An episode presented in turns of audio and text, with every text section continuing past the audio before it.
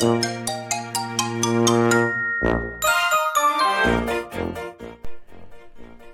い、どうも青森の兄、改め、青森の兄です。お兄ちゃんだよ今日もよろしくお願いします。えー、今日はですね、えー、魚座新月ということで、と、兄が言うとすごい意外に思う人もいるかもしれないんですけど、意外にですね、こう、兄はスピリチュアルの方の勉強、勉強っていうか、スピリチュアルが、に気づくのが早かったというか、スピリチュアルの話をちょっと今日はしたいと思うんですけど、まあ、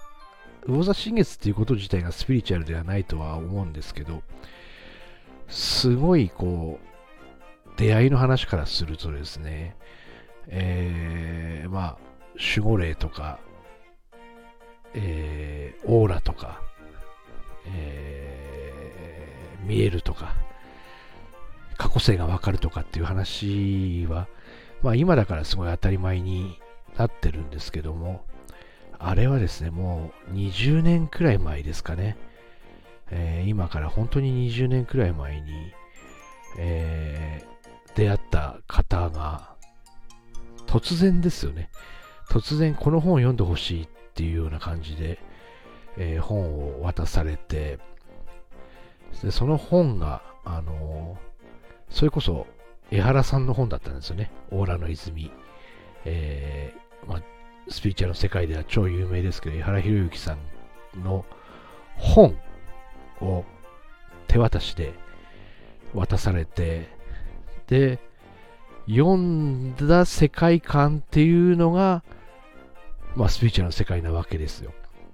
で今にすごくこを通じるとこもあるんですけど、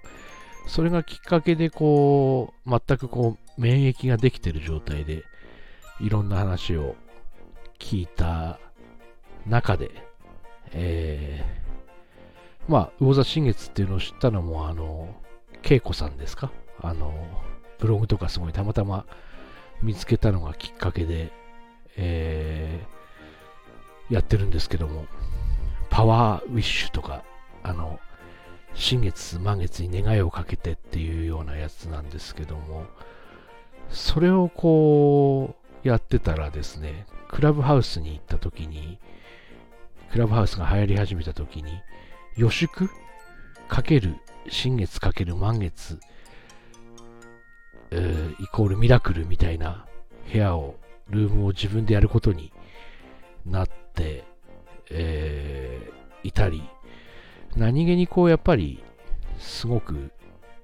深い関わりがこの新月満月っていうのは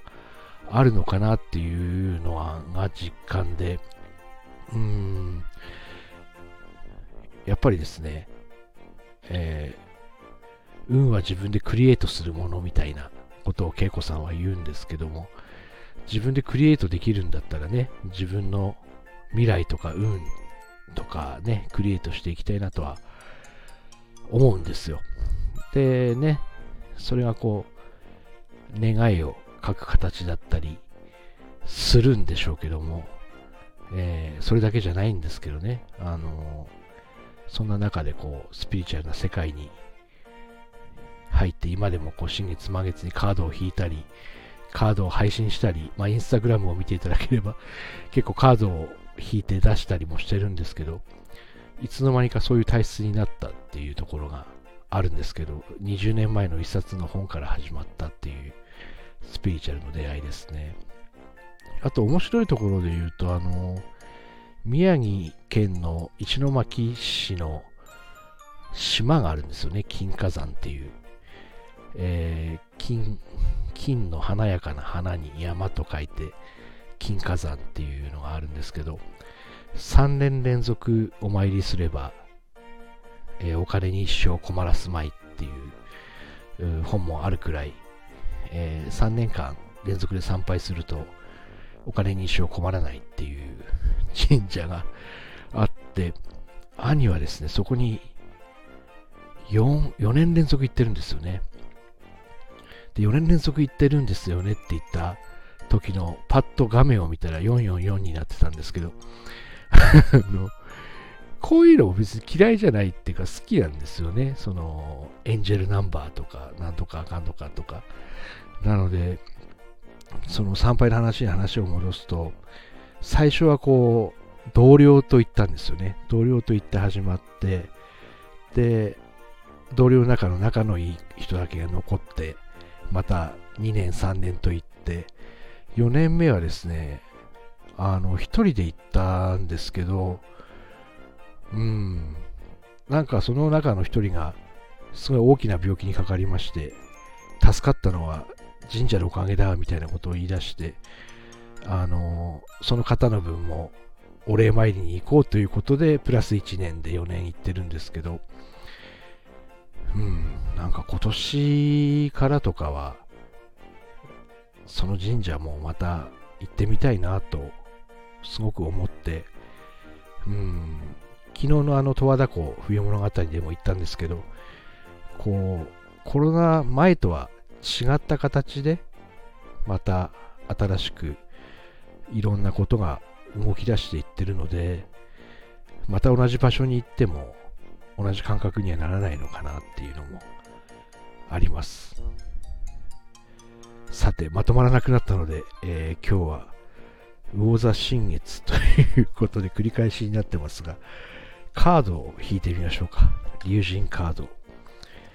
青森の兄が魚座新月に送るメッセージということで、えー、今、引きたいと思います。こちらをちょっと読み解いて今日はですね、珍しいこうスピリチュアル界ということで、えー、終わりたいと思いますので、うん、